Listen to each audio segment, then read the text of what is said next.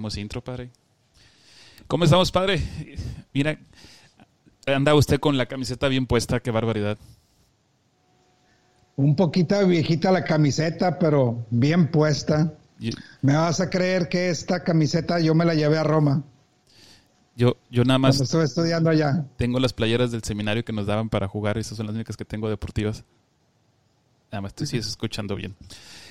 Padre, ¿cómo está? ¿Cómo le va con estos días tan calurosos? Tuvimos 43 grados el, entre semana, no recuerdo qué día andaba yo en la calle y estábamos a 43 grados de temperatura acá en Sabina, no sé, allá en Laredo. Ha estado muy fuerte el calor, padre, y nada de que aparezcan señales de lluvia. Aunque la semana pasada llovió poquito, un día, no me acuerdo ni cuándo, pero no, el calor ha estado muy pesado si ahorita eso está pasando a inicios de, del mes de mayo, no quisiera pensar ya cuando entre la canícula, que, que sinceramente no me acuerdo cuándo comienza. Ah, yo creo que está entre el día primero de enero y el 31 de diciembre, más o menos. Exactamente, no sé, pero por ahí. O sea, ¿cómo, padre? Está ahí más o menos, ahí, hay que investigarlo. Mi abuelo, no sé si usted llegó a ver, este, pero mi abuelo tenía, o compraba más bien en diciembre, no me acuerdo, tenía un nombre de un, como creo que es un apellido, un libro que tenía como que las fechas y estaciones del año y según ahí decía cuándo iba a caer las, las sequías, cuándo iban a caer las, este, la, la canícula, los tiempos de lluvia y con ese libro Galván, creo que Anuario de Galván, no sé cómo se llamaba el librito, pero era con el que más o menos programaban la, la siembra y la cosecha de sus, de sus cosas ahí en, en, en el campo. ¿Nunca escuchó de eso? El anuario Galván. Sí, no, sé cómo se llama. Creo que sí, era el calendario Galván, pero cuando te, te, empecé a escuchar, yo lo relacioné con las cabañuelas. Ah, no, ese es de que cada día era por un mes, ¿no? El día primero representaba enero, el día segundo, ese para mí me platicaron. A, a mí mi, otro abuelo Luis, este, me acuerdo que nos decía cosas como que veía el cielo que estaba nublado de cierta manera, decir, mañana llueve. Ay, pues está el solazo. Llovía antes de que tuviéramos un, una aplicación donde nos dijeran los, el clima todos los días. Si quieres saber el clima, tienes que comprar el periódico para ver la sección de, del clima, para poder checar cómo iba a estar el clima, pero o verte las noticias a la hora que que las noticias, no era como que darte en YouTube para ver las noticias o en el, en el celular. Ya ahorita ves la hora y ves la temperatura, pero en aquel tiempo, pues, o hasta que leías el periódico o en las noticias. Y mi abuelo identificaba cuando iba a haber cambio de clima, cuando se venía frío, cuando iba a caer hielo, por los tiempos, por el aire, por, por cómo andaban los animales, etcétera. Esa sabiduría de los, de los grandes, ¿no, padre? Claro, Oye, padre, el día de hoy eh, lo quiero invitar a. Vamos a hacer este espacio un poquito más. este eh, Vamos a variarle un poquito para poder tocar un poquito más de temas. Eh, lo hemos hecho, ordinariamente hablar del Evangelio del domingo o tocar un tema específico de espiritualidad. Pero vamos a utilizar esta hora que espero que les sea de mucho provecho para ustedes y que lo puedan compartir. Estoy todo. Ahí está, no estoy centrado.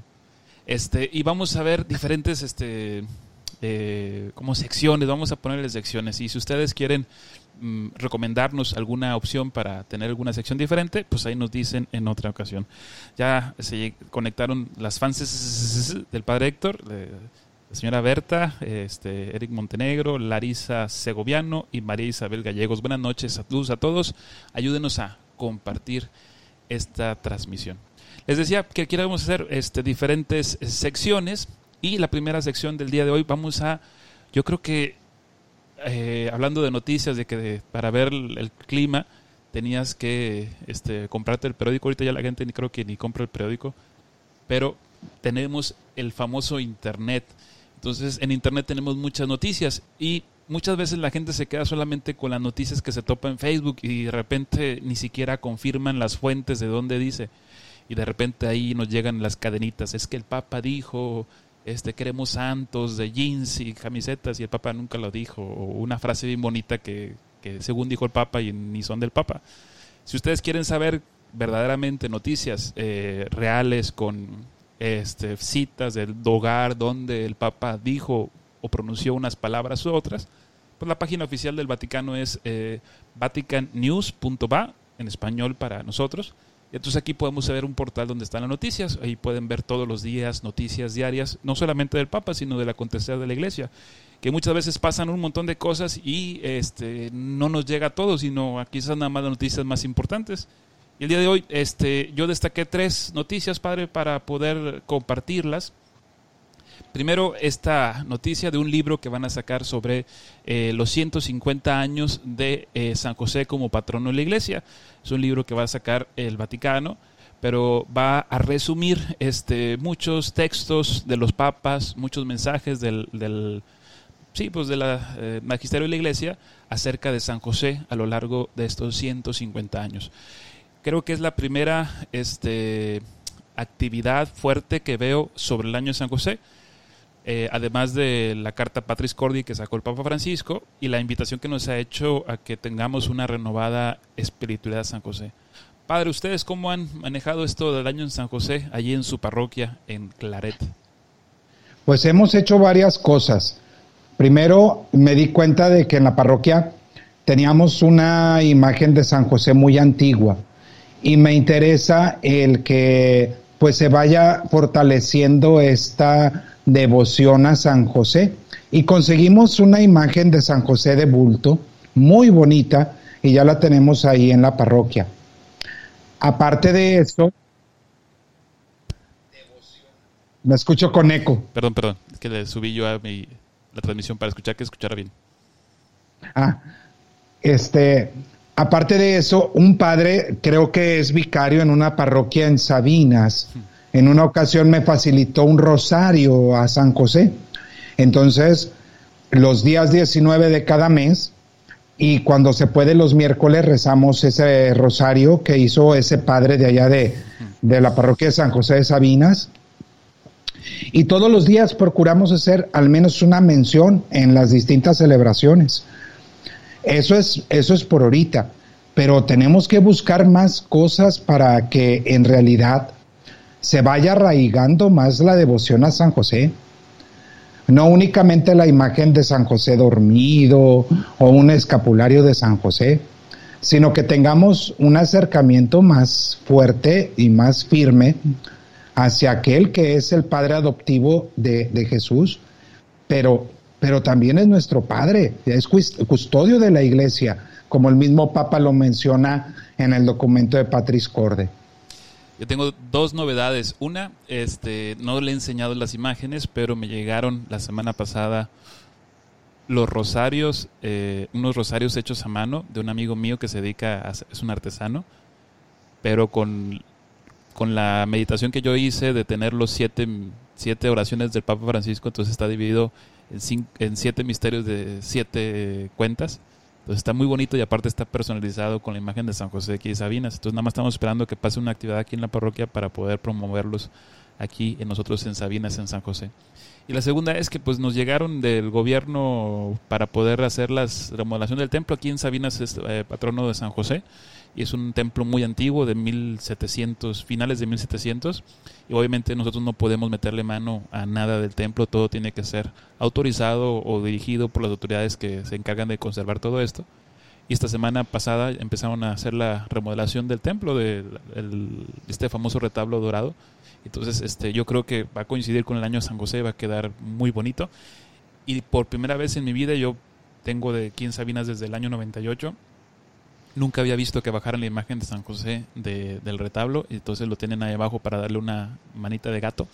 Entonces, en el año de San José se está dándole una manita de gato a la imagen de San José de aquí en la parroquia. Entonces va a ser algo muy, muy especial cuando ya regrese a su lugar, que al parecer va a ser dentro de tres meses. Entonces, esa es una novedad muy buena para nosotros, no solamente para nosotros como parroquia, sino también para la diócesis, porque sería San José la parroquia si no es la más antigua, una de las más antiguas de la diócesis. Entonces hay que, es patrimonio de todo, de todos nosotros. pues sí, y eso, padre, y es una de las parroquias más bonitas también. Ese retablo es algo, algo maravilloso. El, ver que está todo cubierto con lámina de oro es otro mundo. Y, y yo creo que en todo el noreste de México no hay un templo igual. Por ahí me dijeron que hay uno pero no en esas dimensiones, acá por Torreón, no sé por dónde me dijeron que hay uno, pero que no es exactamente igual. Pero bueno, en el centro de México pues sí hay un montón y más grandes y con La Catedral de México tiene como chorro de, de, retablos así, pero acá en la región sí es único y especial. Entonces vamos a esperar que, nos llegue este libro, padre. Yo creo que va también, va a ser muy bueno que nos lo publiquen con, con todos estos documentos del... Pues va a ser como una especie de resumen de lo que los papas han dicho sobre San José. Yo sé que ya todos lo hemos leído, todo lo que dicen los papas, especialmente Patris Cordi, lo tenemos así bien masticado y ya lo hemos estudiado en todas las parroquias. Pero pues qué bueno que cuando salga este documento, pues sea una excusa para volverlo a estudiar. ¿Verdad que sí, padre? Claro que sí, padre, claro que sí. Segunda noticia. Eh, como saben, en mayo se tiene la tradición de hacer la oración eh, del rosario aunque el mes de rosario sería octubre, pero por el tema del Día de la Madre y demás, se tiene la costumbre de hacer un rosario diario a la Virgen María. Y pues resulta que el Papa Francisco se le ocurrió una idea de sumar estas dos iniciativas de el rezo diario ah, del rosario y pedir por el fin de la pandemia. Y lo interesante de este maratón de oración por el fin de la pandemia es que el Papa dispuso, o los que organizan este rosario, que cada día se reza el rosario en un santuario mariano alrededor del mundo.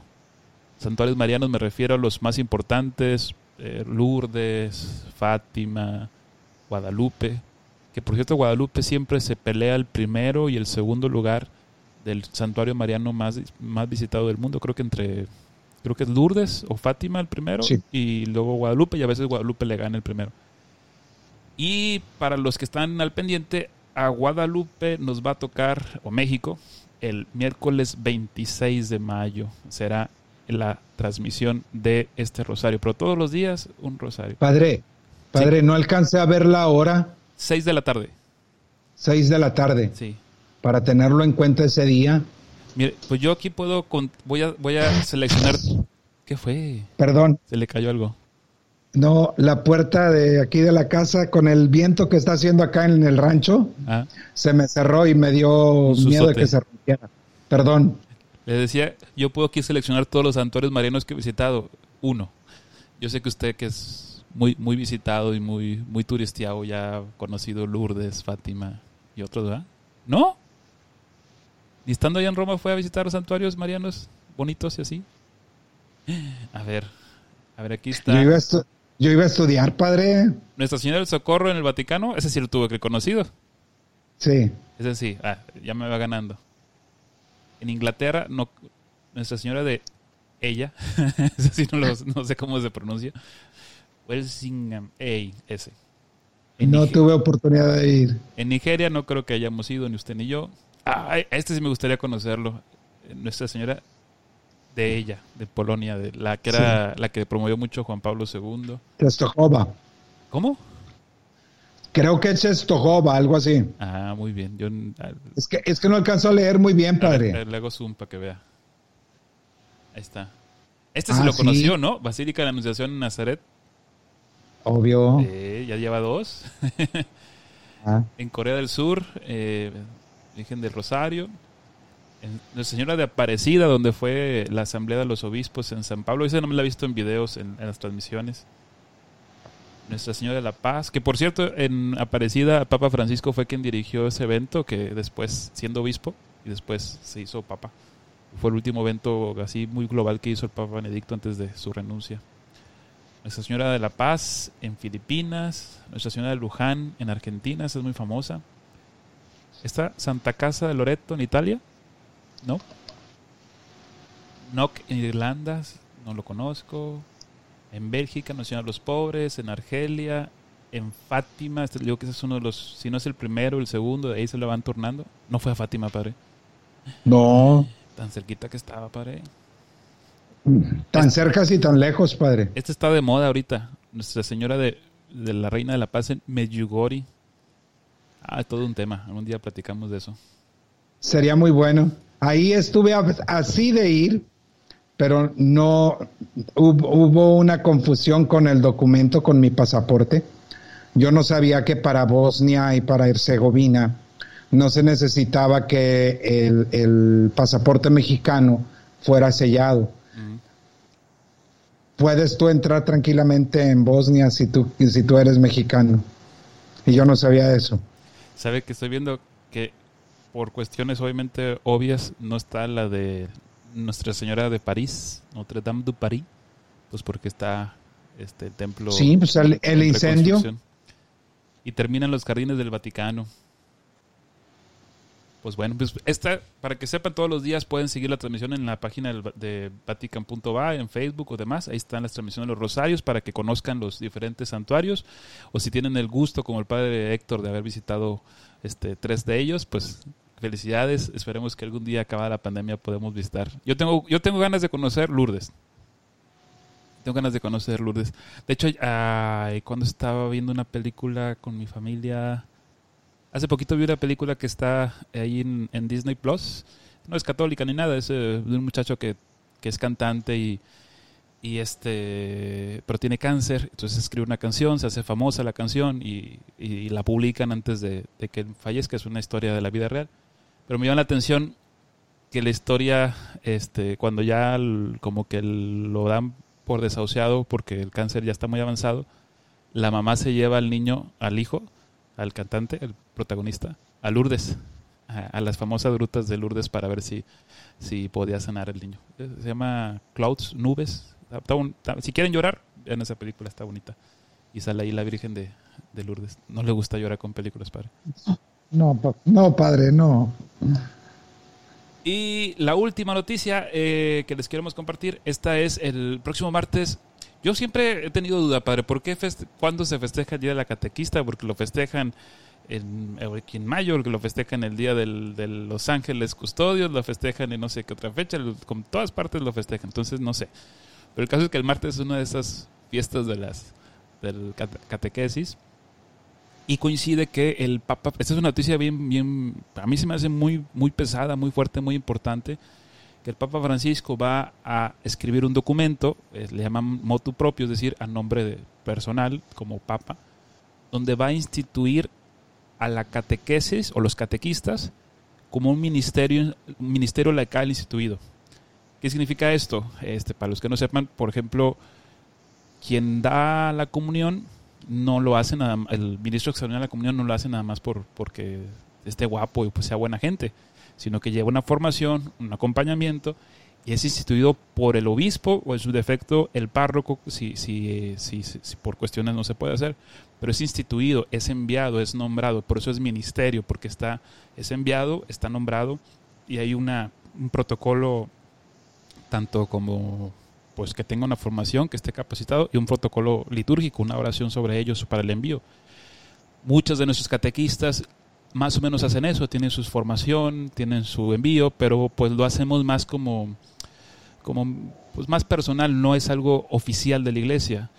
Y ahora, por primera vez, se va a instituir a las catequistas como un ministerio laical instituido que creo es una cosa muy importante que el Papa Francisco y desde el Concilio Vaticano II se ha buscado que los laicos tengan una participación más fuerte en la misión de la Iglesia y creo que este tema va a dar mucho, mucho que hablar. hablar. Los catequistas pues ya no nada más serán como un tiempo libre o un apostolado de fin de semana, sino realmente lo que es un ministerio del servicio de la Iglesia.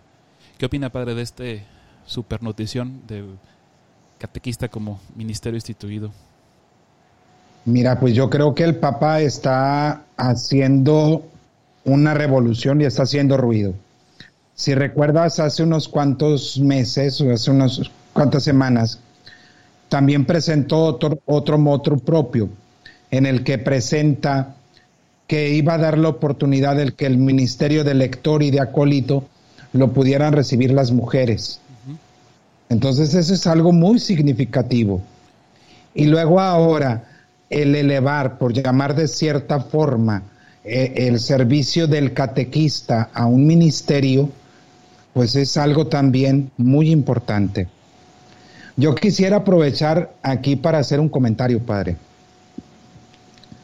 ¿Cuántos de nuestros catequistas, a pesar de que están batallando ahorita en la situación que estamos viviendo, se han esforzado por mantenerse al pie del cañón para la catequesis.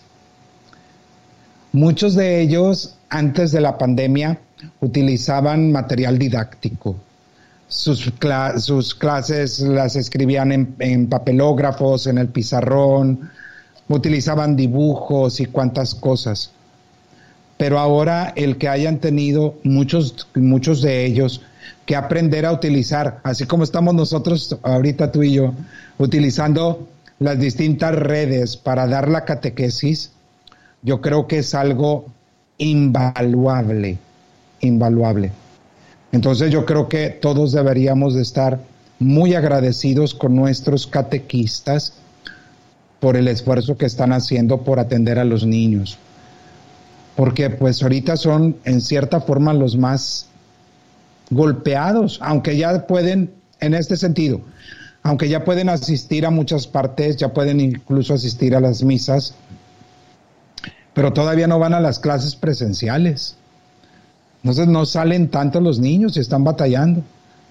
Entonces de que el catequista se esfuerce para tener una creatividad grande y fuerte y atenderlos, pues es algo invaluable que debemos de aplaudirles a nuestros catequistas y de agradecerles y que es un regalo el que el Papa lo, lo vaya a nombrar como un ministerio. Cabe destacar que es un cambio enorme.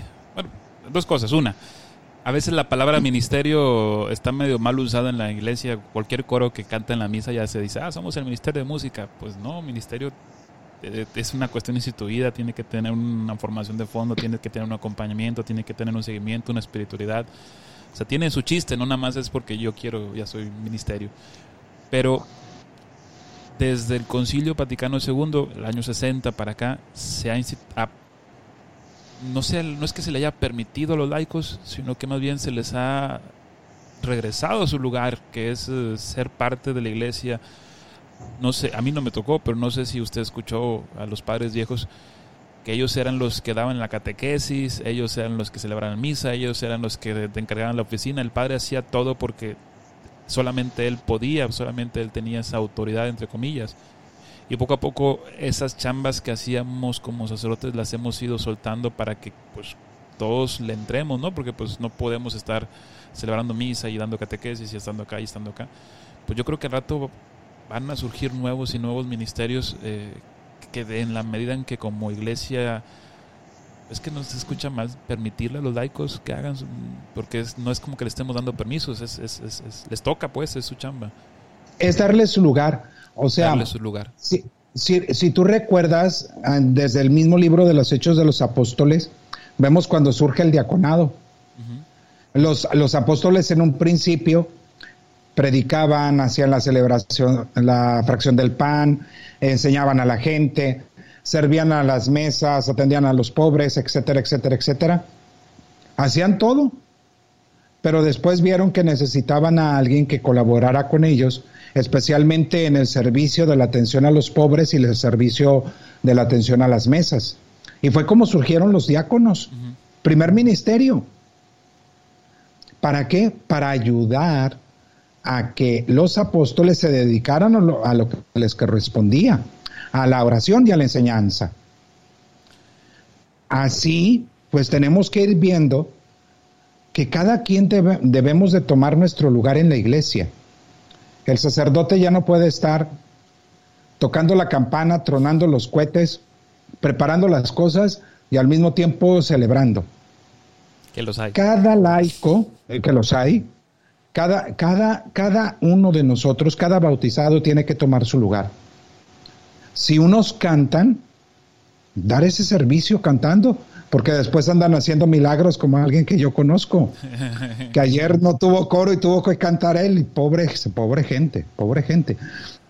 Otros saben administrar muy bien los bienes, pues eso pueden ayudar a, los sacerdotes a ejercer el, el servicio de la administración.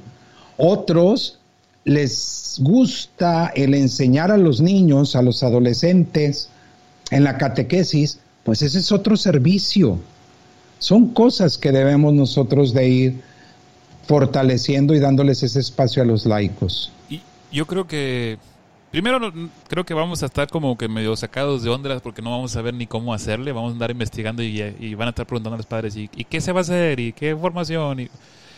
Pero quiero presumir, y ahorita estoy aquí mensajeando con la hermana Gaby, yo la verdad es que se lo he dicho en persona y lo he dicho con muchos sacerdotes y los mismos padres coinciden. Aquí en Nuevo Laredo tenemos una ventaja sobre otras, otras diócesis que me ha tocado visitar. No quiero decir que hagan mala chamba a otras diócesis, pero Nuevo Laredo, gracias a que las hermanas este, han estado acompañando a las catequistas, un gran porcentaje, no voy a decir que todos, pero gran porcentaje de las catequistas de nuestra diócesis ya llevan una formación de acompañamiento, una escuela de catequistas, tienen sus retiros anuales y creo que eso es una ventaja enorme. Es decir, el Papa ahorita lo está instituyendo como ministerio y seguramente van a empezar a surgir proyectos de formación y acompañamiento para instituir catequistas. Pues en Laredo ya tenemos un acompañamiento y un caminito recorrido.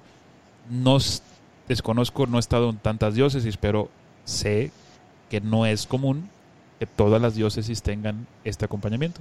Y ahorita felicito yo a la hermana Gaby, pero ella está ahorita. Antes estuvo otra hermana y antes estuvo otra. Y, y es un caminito que, que creo incluso fue el padre Rogelio quien en su momento empezó a fomentar y ahora las hermanas, que no me acuerdo cómo se llaman la congregación, hermanas guadalupanas de, de copyright, este, Pambimbo y no sé cómo se llaman, hermanas, no sé si están ahí este, conectadas o están viéndonos cómo se llama la, la comunidad, pero han hecho un esfuerzo muy, muy grande por, por seguir, incluso ahora con pandemia, siguen este, acompañando a las catequistas para que den lo hacen, los catequistas lo hacen con todo el cariño, con todo el amor. Este, este, ahí tiene usted a una santa mujer, esta, este, ay, ¿cómo se llama la, su vecina? Ahí de, la Claret que fue catequista. Tengo muchas. Pero la doña la, María Luisa. Ay, como, ah, ese fue el nombre. Espérame, espérame. Pues, María Elena, me equivoqué, perdón. María Elena, la, Padilla. María Elena Padilla, que fue catequista de toda la vida. La señora Padilla, por eso no me acordaba el nombre, porque mi mamá es el apellido sigue, señora Padilla. Sigue siendo catequista. Todavía, mire. Ahí está. Eh, un ejemplo. Es más, si nos está viendo, saludos. Es un ejemplo de alguien que, que se entrega y que está siempre al servicio. La última vez que la vi estaba enojada porque sus hijos no le dejaban ir a misa y ya quiere ir a misa, ya está vacunada, que ya quiere ir a misa, pero pues por precauciones no está yendo. Pero pues ese tipo de personas que lo hacen con todo el cariño, con todo el amor, pues, pues quizás a ella no le tocó eh, el que sea enviada en este sentido como un ministerio instituido, pues a lo mejor le tocará en esta, en esta siguiente eh, año, pero creo que es algo que va a quedar marcado para, no solamente para las personas que, que, que son catequistas, sino para también los niños y todos en general. Creo que va a ser una experiencia que nos va a sacar de onda, pero que va a abrir muchas puertas para el servicio. Y pues aquí no especifica solamente la catequesis de niños, porque la catequesis es mucho más amplia. Estamos hablando también de formación para adultos, la catequesis de los jóvenes, la prematrimonial. O sea, la catequesis es la enseñanza de la fe y esos los sacramentos, los de bautismo. es mucho, muy amplio y no solamente la catequesis infantil, que es una, pero no, no es toda. Entonces, va a ser todo un... Esperemos que sea una revolución. A ver cuándo nos toca hacer eso acá en Laredo. ¿Cómo ve, padre? Me parece muy bien, muy bien y muy necesario. Tienes toda la razón. No podemos dejar eh, encuadrada o enmarcada como exclusividad de la catequesis la enseñanza de los niños o el acompañamiento de los niños, sino que es toda la enseñanza de la iglesia sin importar la edad. Los grupos de, de personas adultas también reciben catequesis, porque es su formación, es como lo van aprendiendo y como lo van recibiendo. Ahorita que te estaba escuchando y que hablaste de la hermana Gaby, oye, ¿por qué no le invitamos un día de estos a ver si se toma un café con nosotros? Ella está más que puesta, nada más hay que coincidir con ella, pero sí está más que puesta. Si nos está escuchando, hermana, ya la pusimos aquí. Que nos agende, que nos agende. Es que ella es bien VIP, pues nomás se junta con obispos y, así todo bien VIP, a ver si se junta acá con la raza. Ella siempre dice que cuando llega un grupo y que no están animados, dice, ¿están animados? No, pues hay que animales. animarles, perdón. Tremenda esa hermanita, tremenda. Así es, hermana. Saludos, hermana Gaby. Pues bueno, eh, saludos aquí a varias personas que nos han escrito. Eh, María Isabel Gallegos, estaría muy bien este para un tema, pues, pues un mensaje anterior, no sé de... Ah, lo de San José. Eh, Giovanna Guardado dice, a mí tampoco me gusta llorar con las películas. este, pero véanla, está bonita. Este, a mi familia, ay, ay, las voy a quemar. Y se, pusieron yo la vi aquí en mi casa y le dije a mi, a mi familia, véanla también. Y hice una apuesta de que pierde la primera que llore. Y que nadie quiso voltearse a ver toda la película porque no sabían quién, quién había podido. Este, saludos Martín González y saludos a María Isabel y a Denise Saldaña. Saludos de Alma García, Padre Alfredo y Padre Varela. Otro evento que tenemos, este no es noticia del Papa, pero este el próximo lunes es Día de las Madres eh, y pues es una fiesta que aunque no es litúrgica o religiosa, no hay una celebración litúrgica para el Día de las Madres, pues siempre la, la tomamos este, como una oportunidad para hacer oración por nuestras madres difuntas y vivas, por la salud de ellas, para dar gracias a Dios por el don de la vida. Y muchas parroquias tienen esa costumbre de hacer una celebración por el Día de las Madres y si no fuera por la pandemia, pues también hacer, alguna especie de actividad, kermés, convivencia para regresarles un poquito a, todo lo que han hecho por ellas. Aunque después andan ahí peleando de saber que si la primaria les hace una rifa y que si el municipio y que si la, y la parroquia ya queda como que... eh. Pero en general siempre se ha festejado el Día de las Madres. Ustedes, padre, en Claret, eh, ¿cómo tienen empezado a festejar este Día de las Madres? Va a ser muy, muy, muy sencillo. Este, vamos a celebrar la Eucaristía a la una de la tarde por la principal intención pedir por las mamás, sea que están aquí en la tierra o que siguen estando con nosotros en lo más profundo de nuestro corazón y en el cielo. Y a las siete de la tarde. Y pues ahorita estaba surgiendo una idea, a lo mejor de tratar de hacer algún concierto este virtual para, para llevarle las mañanitas a las mamás, a ver si, si podemos hacer eso. Porque ahorita por la situación que estamos viviendo, pues no podemos realizar alguna otra cosa.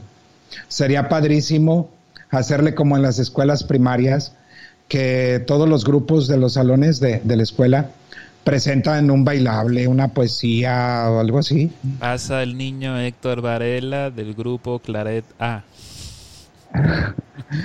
a decir una hermosa poesía, porque cantar no, no se le da. Este sería padrísimo, pero pues ahorita no podemos. Pero vamos a tener la misa a la una y a las siete. Dos misas. Acá también vamos a tener las celebraciones y como dice el padre, estoy viendo ahí la posibilidad de, hacer una transmisión de este estilo. Este, ya les diré por, por Facebook para hacerlo.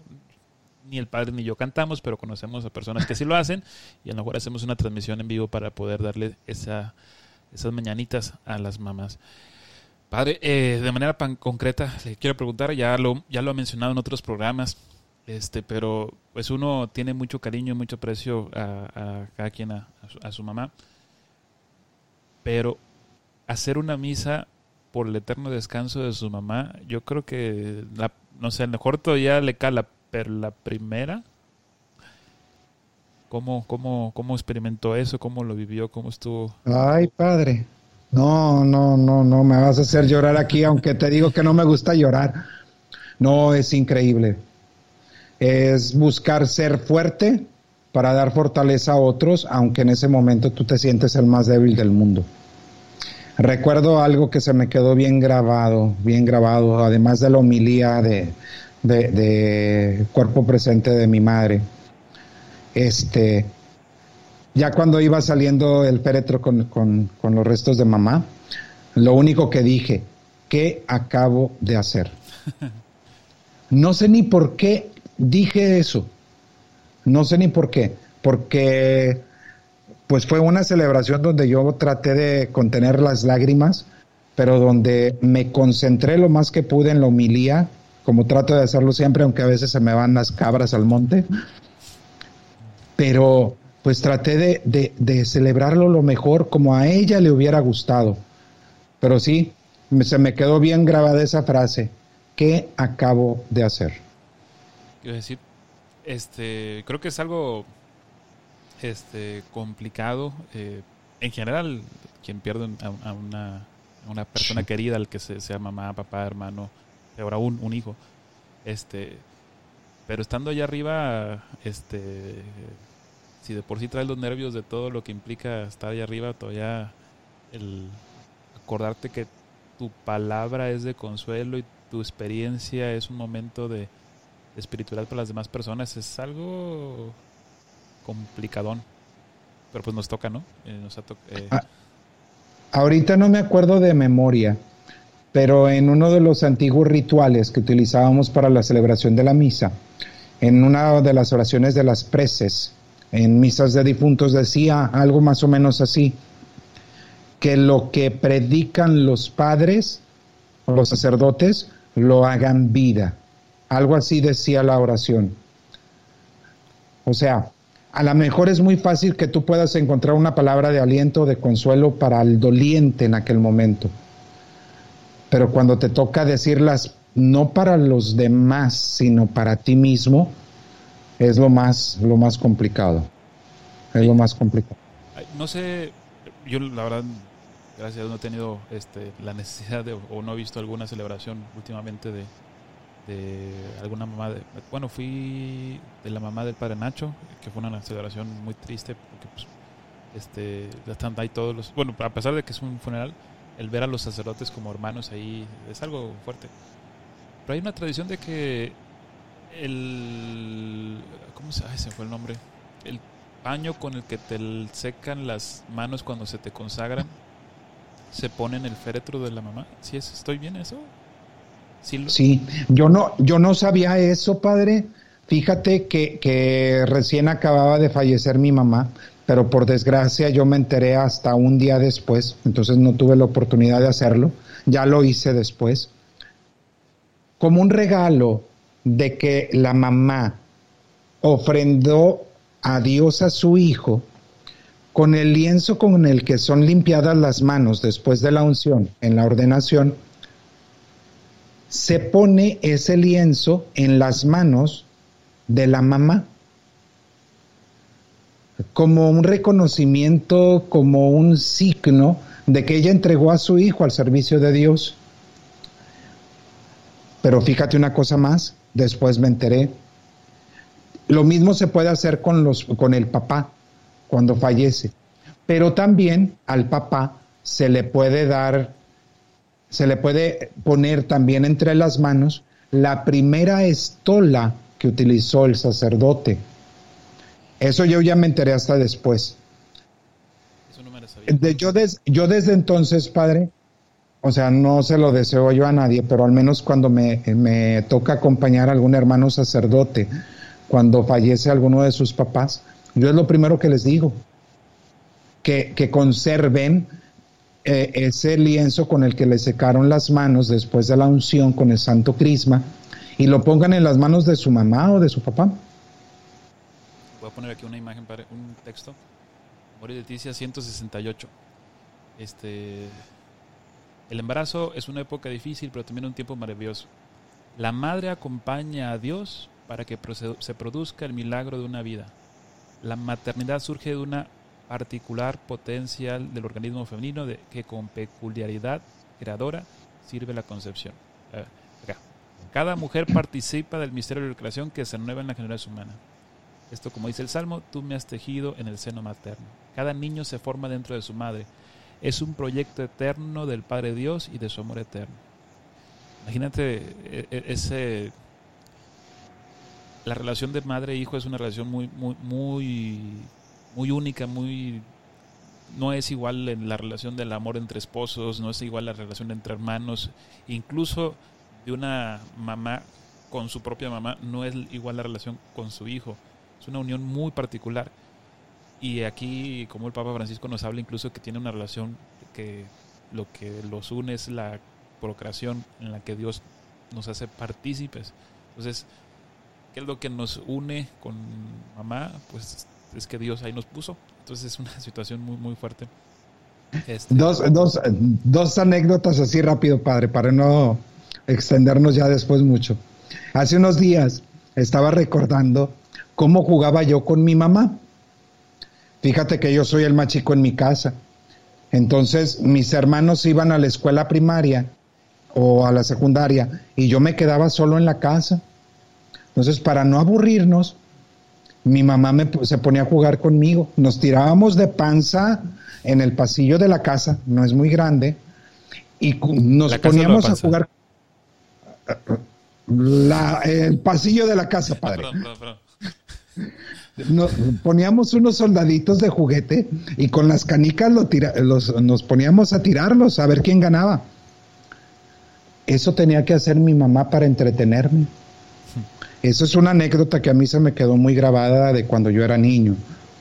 Y otra, ya siendo yo sacerdote. Cuando yo me acercaba a ella y me acostaba en su regazo, después, cuando llegaba ahí a la, a la casa, no necesitaba ella decirme nada, nada más empezaba a hacerme peojito, pero yo ya, ella sabía o que estaba cansado, o que tenía algo que me estaba preocupando, o que me sentía mal, o que tenía algún problema fuerte. Esa unión que, que se establece con, las, con nuestras mamás, pues no necesitamos decirles nada porque nos conocen perfectamente y saben cómo estamos. No sé si eso tú, tú lo, lo, hayas experimentado también en tu, en tu propia vida, pero al menos eso, eso a, mí me, me, bueno, lo extraño mucho y lo recuerdo con mucho cariño, porque sí, yo llegaba a veces cansado, fastidiado, con dolor de cabeza o cualquier cosa, y simplemente del hecho de estar con ello, con ella, me sentía fortalecido. Ahorita que dice eso me recuerdo cuando era niño, este, allá donde vivíamos, este, había mucha, siempre que llovía, por poquito mucha se ve la luz. Y, me, y pues obviamente como niño pues te da miedo los, los truenos y los rayos. Y pues, ¿qué haces como niño? Pues corres con mamá, ¿no? Entonces, eh, todo asustadillo a mitad de la noche, oscura, así con los truenos y temblando mucho y abrazando a mi mamá. Y me acuerdo que una vez me dijo una frase que me impactó y me, me dio mucha paz y mucha tranquilidad. Dije, ah, mi mamá es bien sabia, qué bonito habla mi mamá. Dije, ¿por qué tienes miedo? No estoy aquí que soy tu madre. Y, ay, mira qué bonito habla mi mamá. Después me enteré que se la pirateó de la Virgen de Guadalupe, pero igual en ese momento a mí me sirvió mucho. Y ella expresó en las palabras de la Virgen de Guadalupe algo que yo necesitaba. Y pues sí, ciertamente, pues si nos caía un rayo, igual nos llevaba, nos íbamos, por mucho que la abrazara, si nos caía el rayo nos íbamos los dos. Pero la seguridad que te da el abrazar, el abrazar a mamá, cuando estás asustado, cuando estás preocupado, que yo siempre lo he dicho, cuando un bebé pequeño está en los brazos de su mamá, esa es, eh, eh, esa es mi imagen del cielo, o sea, sentir que estás protegido sin preocuparte de nada más que saber que estás con aquel que te ama. Para mí el cielo es ver a un bebé sin preocupaciones en los brazos de una mamá. Y esa es la relación que tenemos con Dios. El mismo Dios se presenta no solamente como padre, sino también como padre, como madre. Y pues a mi manera, vida personal, pues mi mamá también siempre ha sido una persona que me ha apoyado pues en todas mis andadas de ida y vuelta y en todo lo que hago, en las carreras. Ahora que estoy estudiando una maestría y siempre ahí está echándome, regañando. Todavía me regaña, padre. ¿Cómo le hace uno? por muy padrecito que seas, ella siempre va a ser tu mamá. Sí.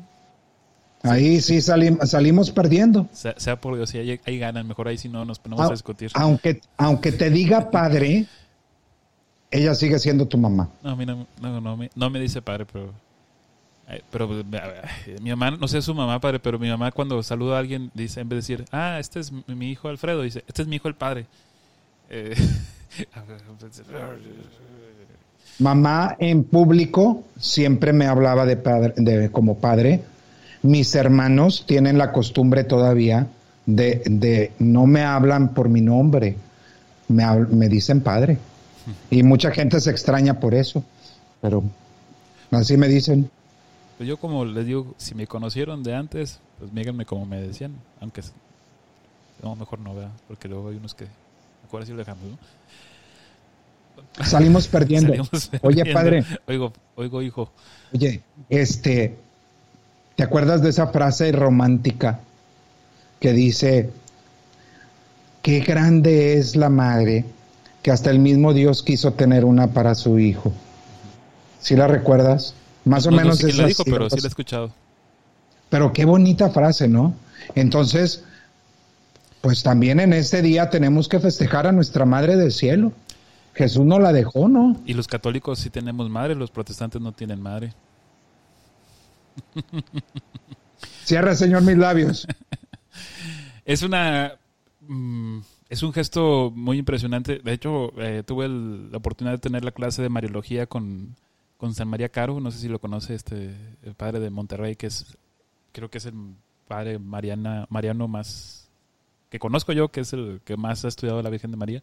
A lo mejor habrá alguien más, pero que yo conozca. Y él nos explicaba el Evangelio de Juan, eh, y donde eh, dice mujer, ahí está tu madre, este, el discípulo dice, ahí, está tu hijo.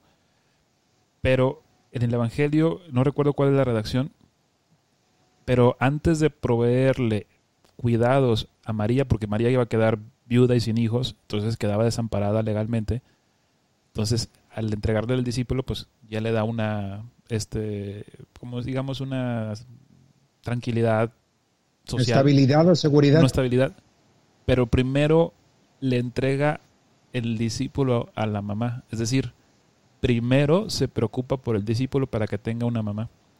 Eh, ahí está tu madre. Entonces, al discípulo primero lo pone en protección de María y después a María la pone bajo el cuidado del discípulo. Entonces, primero nos proveyó eh, la imagen del discípulo amado es todo aquel que sigue a Cristo, todos nosotros. Entonces, primero nos pone como protección a María y después nos pide que la recibamos para que también nosotros la tengamos en, nuestras vidas. Entonces es algo importante que es una referencia que nunca había captado, pues es una cuestión del lenguaje, pero es cierto, primero provee al discípulo de una mamá, de María, y después a María le da esa protección legal, civil, social del discípulo amado.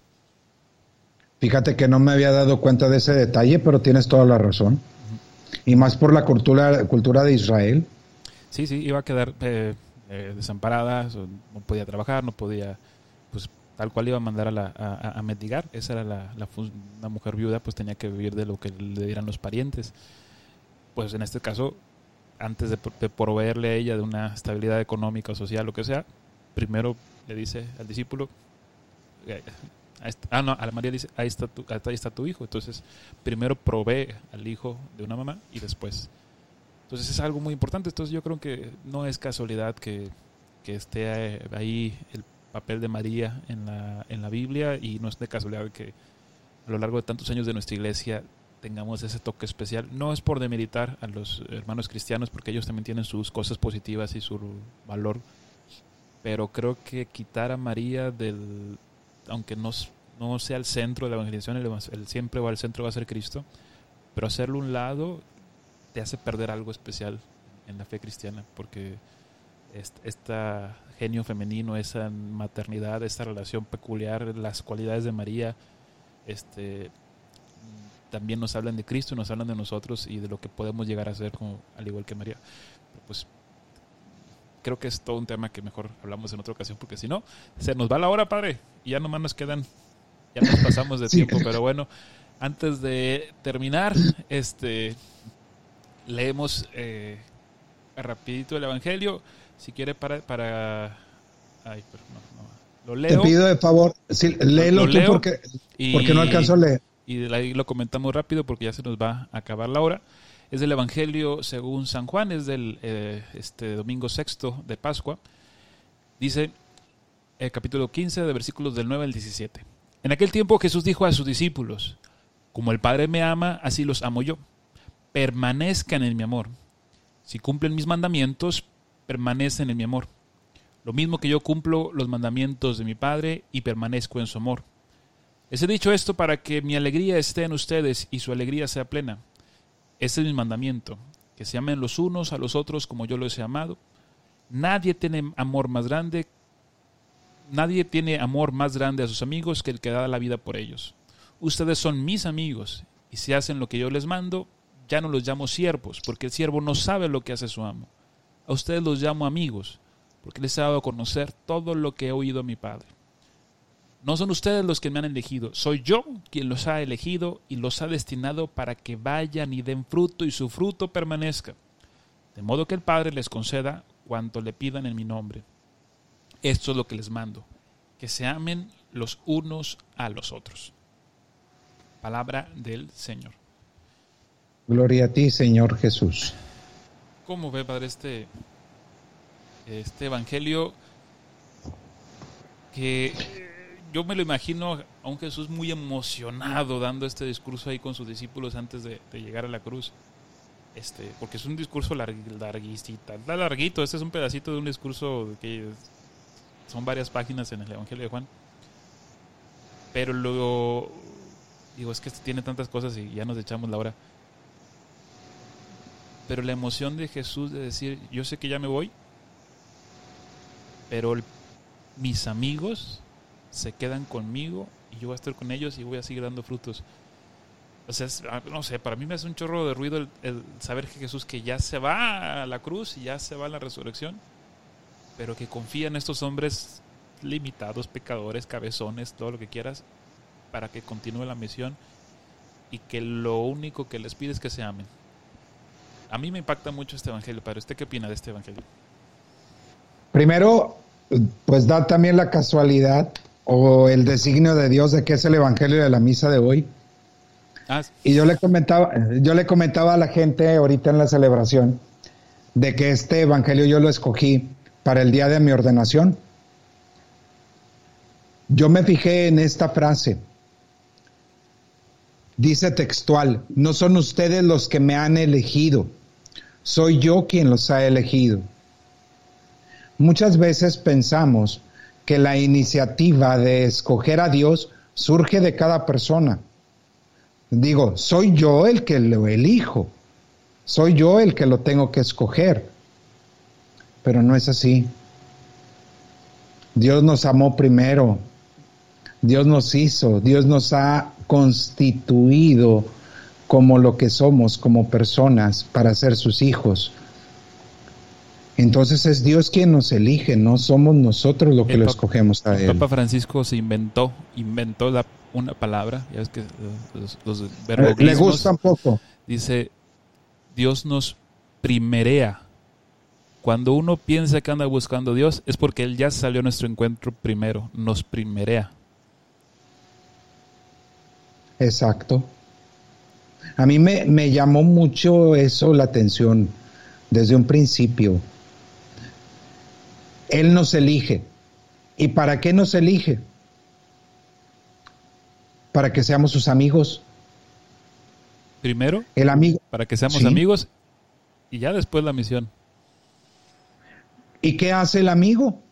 Conoce al otro, está con él, aprende, comparte la vida, y ya hasta después es cuando lo manda para que ame a imagen de, de, la forma en la que Él ama a los demás, pero también para cumplir los mandamientos.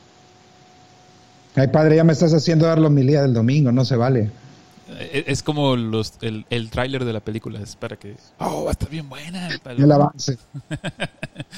pero para mí la base es, la iniciativa siempre es de Dios. Padre, es, que esto para mí, mm, no es eh, un evangelio que particularmente tenga en mi historia de formación o de vocacional un impacto muy fuerte. Pero cada vez que lo escucho, o sea, al menos de manera personal me resuena tanto en el hecho de, no sé, digo, es imaginarme a Jesús con una emoción tan fuerte de decir, estos son míos y porque yo estoy con ellos van a dar frutos y conociendo lo que tiene, conociendo lo que está aquí enfrente y conociendo a, lo que estos mismos lo iban a rechazar, negar, esconderse y todo eso, y Jesús a pesar de eso decía, permanezcan en mí para dar frutos, a mí me impacta mucho y creo que ahí es donde reside un poquito el salto que nos falta como iglesia, como institución, como, como tanto nosotros como jerarquía, también como, como iglesia, estructura, laicos, etcétera, de tener esa permanencia en el amor de Jesús. Estoy seguro que todos, nosotros sacerdotes, laicos, reconocemos que Dios nos ama, creemos en, Él, creemos en todo esto, pero esa permanencia, o sea, estar siempre en Él, como que nos ha fallado. Y lo hicimos en el lenguaje. La gente nos dice, usted que está cerquita de Dios y, la, estamos en la misma distancia y Dios nos ama igual, no porque yo sea padre, sea, soy más favorito de Dios, somos igualmente amados, pero hemos fallado o nos ha dado ese pasito para que nos caiga el 20 que Dios no es un Dios de una hora a la semana, no es un Dios de ratitos, sino es un Dios que está eternamente en nosotros. Entonces, reconocer esa presencia de Dios, incluso cuando andamos haciendo cosas malas y pecando, eh, híjole, para mí eso es eh, impactante, ese permanecer en, Dios. Y creo que es mi lucha diaria para cuando ando de malas o cuando ando tristón, el tratar de, ay, aquí donde está Dios, ese es el Ay, pues usted es espiritual, usted sabe más que yo de esas cosas. Aquí hay dos cosas que me llaman la atención. Ah, cuando era niño o adolescente, como hacía mucho calor aquí, en, bueno, sigue haciendo mucho calor aquí en Nuevo Laredo, mis papás nos llevaban al cine únicamente para que estuviéramos en el aire acondicionado. Y las películas en aquel entonces eran de permanencia voluntaria. Si tú vas al cine ahorita, se termina la función y anda gente sacándote. Pero antes tú podías quedarte ahí para ver la siguiente película y así. Pues ante Dios necesitamos tener una permanencia voluntaria, no únicamente en instantes concretos de nuestra vida, sino siempre. Porque acuérdate, sin Él nada podemos hacer. Y la otra cosa que te iba a comentar, fíjate que en estos días, que a propósito ya son los últimos que voy a estar transmitiendo la, Eucaristía todos los días por Facebook, ahora ya nada más lo voy a hacer los jueves y los domingos, este, me daba cuenta de que en ocasiones se me iba la señal. A lo mejor es una mala costumbre para mí, pero al estar celebrando yo tengo mi teléfono con la señal que estamos transmitiendo y me doy cuenta de que de repente se pierde la imagen o se pierde el audio o lo que sea. No permanece la señal. Y me imagino que aquella persona que lo está viendo se desespera y pues mejor cambia. Cambia y se va. El cristiano debe de permanecer constantemente con Dios sin, importar las dificultades que se puedan presentar en el diario caminar. A mí se me presentan esas dificultades eh, dentro de la transmisión, pero no por eso voy a dejar de conectarme con el Señor. No sé si me explique claramente. Sí, no podemos ser una señal intermitente en nuestra relación con Dios. No podemos dejar de que haya ese tipo de cortes, sino que debe de ser siempre. Y, pienso también, es un caminito, ¿no? Tampoco vamos a pensar, ah, es que como yo no tengo siempre la presencia de Dios, soy pecador, soy de lo peor. No, pues si tú, tu primera experiencia es un retiro y ya te sientes ahí y dices, ¿sabes que Me gustó el retiro. Pues sí, pero es un principio, después está la misa, después está la confesión y después está la lectura de la palabra, después está la oración diaria, después está el ofrecimiento de las actividades del día, luego después está... O sea, es que hay, hay que ir dando esos pasitos, pasitos en la medida que cada vez le vamos entregando más espacios a Dios. No significa esto de que vamos a estar así todo el día, Señor. No, sino lo que hacemos, lo ordinario, el divertirnos, el bromear, el cenar, el ver una película, el reconocer que, que esto es, lo hacemos en presencia de Dios y nuestra vida está enfocada hacia Él. No porque tengamos un Dios así como vigilándonos a ver qué estamos haciendo mal, sino pues en la protección, así como lo decía hace rato de, mi mamá. O sea, estoy en los brazos de mamá y ¿qué me preocupo? Estoy seguro, estoy protegido. Y para mí, le digo esa imagen del, del bebé en los brazos, dormido en los brazos de su mamá, pues es eso, es reconocer que siempre estamos protegidos por un Dios que nos ama, aun cuando parece ser que, que, no está ahí o no funciona como yo quiero que funcione.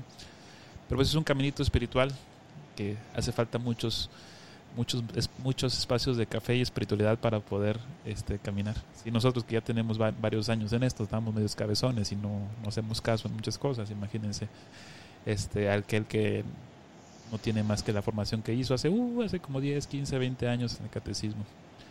Padre, algunas palabras finales antes de terminar la transmisión. Este, gracias a las personas que nos han acompañado en este Espiritualidad y Café. Les agradecemos sus comentarios, sus mensajes, sus likes. Y coméntenos qué les pareció este nuevo formato en el que este, mezclamos noticias con alguna nota de la, de la semana y, sin dejar a un lado el Evangelio. Si les parece así, lo seguimos lo seguimos haciendo en otras ocasiones para poder estar más informados. Ahí coméntenos qué les parece y ayúdenos a compartir. Y en este momento está grabándose el audio de la transmisión y en un ratito más, acabada la transmisión, también lo voy a subir a las plataformas de audio para que lo puedan escuchar o compartir con las personas, pero que lo escuchen ahí en su casa mientras que están haciendo otras actividades. Padre, ¿algún mensaje final de este evangelio, de esta transmisión, de todo lo que nos estamos viendo?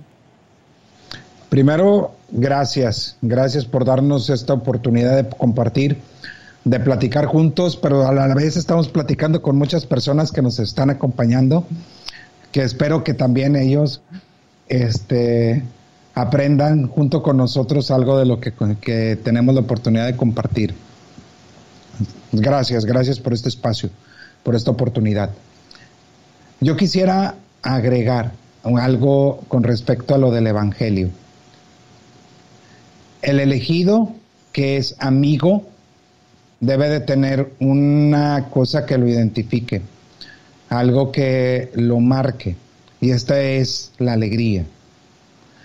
A veces tenemos tantos problemas, tanto dolor, tanto sufrimiento que se nos olvida el que nosotros debemos estar alegres por la resurrección del Señor. Es más, el Evangelio dice que su alegría sea plena. A mí me cuesta en ocasiones en manifestar la alegría, pero debemos de hacerlo. Y por último, si me das permiso, padre, yo quisiera hacer un comercial. No sé si me dé chance. Adelante. Oye, es que eh, fíjate que empecé hace tres domingos a hacer una pequeña experiencia. Estoy grabando una pequeña reflexión muy sencilla del Evangelio del Domingo, con, en un video que dura a lo mucho dos minutos, dos minutos y medio. Y lo estoy tratando de publicar en, las redes sociales para dejar pues, un mensaje aparte de, de, lo que el Señor nos dice a través de su palabra en el Evangelio Dominical.